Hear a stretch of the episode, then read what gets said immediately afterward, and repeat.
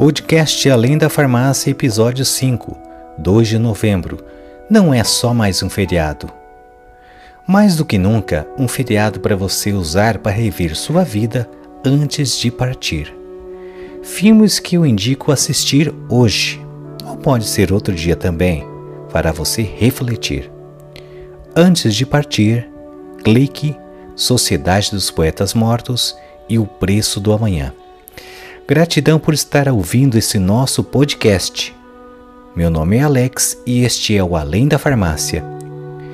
Sabe, muitas vezes queremos realizar algo, mas adiamos nossos planos por falta de ação ou pela desculpa de falta de tempo. Outras vezes, que quase sempre e a maioria do tempo, nos ocupamos com outras coisas que são no mínimo secundárias e deixamos o que verdadeiramente importa literalmente para depois.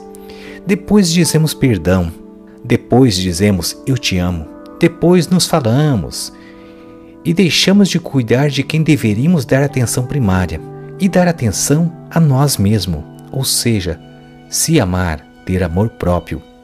Ficamos distraídos com redes sociais, trabalhos ou coisas fúteis, inúteis. Sim, todo vício é ruim e aprisiona e deixamos de aproveitar com inteligência o que todo ser humano, independente de sua etnia, cultura, gênero, capacidade intelectual ou quantidade de dinheiro no banco tem em comum: o tempo.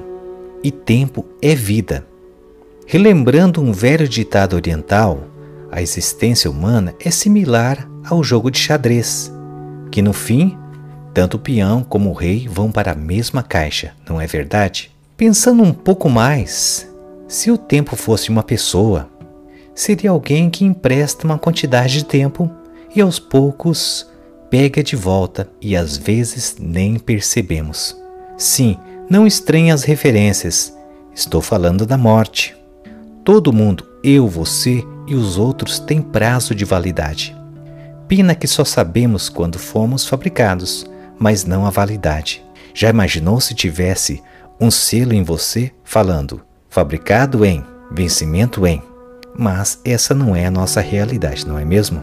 Com isso, e com essa data que é o feriado aqui no Brasil, digo que a função também serve, além de óbvio, para refletirmos. A vida é preciosa, mas nem sempre damos a ela o seu devido valor. A morte é o fim de um ciclo que todos, em algum momento ou outro, tentam ignorá-lo e nos distraímos vivendo sem sentido e fazendo má gestão do nosso tempo. Falando em tempo, todos temos à disposição as mesmas 24 horas. É estatisticamente o mesmo tempo de anos para viver, dependendo do seu gênero, etnia, enfim, do local do mundo em que você nasceu e reside. Temos todos à disposição o mesmo tempo, na qual um terço passamos trabalhando, um terço dormindo, e o restante convivendo com quem amamos, sejam familiares, amigos ou coisas que amamos. Mas isso era uma conta teórica didática que só será válida até algumas décadas atrás, antes do avanço e popularização da internet. Com eles, computadores, smartphones, apps e a vida moderna. Os smartphones, embora úteis, e você com certeza está usando ele para ouvir esse podcast, são hoje tão viciantes quanto o tabagismo para gerações anteriores. Estamos super conectados, mega distraídos e hiper solitários.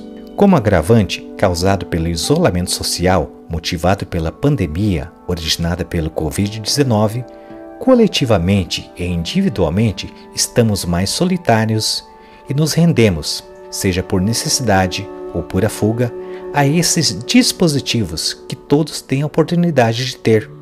Os celulares e seus aplicativos de redes sociais são poderosos e distraem crianças, jovens, adultos e até nossos avós. E que distração! Muitos esquecem de comer, fazer as coisas mais importantes na hora certa, de ir dormir e até de viver no mundo real, físico, orgânico. Queimam a comida, perdem a hora e dizem que, até alguns casos, alguns são atropelados devido ao poder de sua distração. Será que não estamos na Matrix? uma referência nerd e cinematográfica que poucos vão entender a referência de prima, de primeira. Independente do uso da tecnologia, internet e redes sociais, na minha opinião, eu e você, enfim a sociedade atual, passa os dias desperdiçando tempo. Isso pouco a pouco e sem perceber. Sim, hoje é 2 de novembro, dia de finados, o dia dos fiéis defuntos ou dia dos mortos. Está relacionado ao dia das bruxas e o dia de todos os santos. Sim, hoje é 2 de novembro, dia dos finados, dia dos fiéis defuntos ou dia dos mortos está relacionado ao Dia das Bruxas ou ao Dia de Todos os Santos.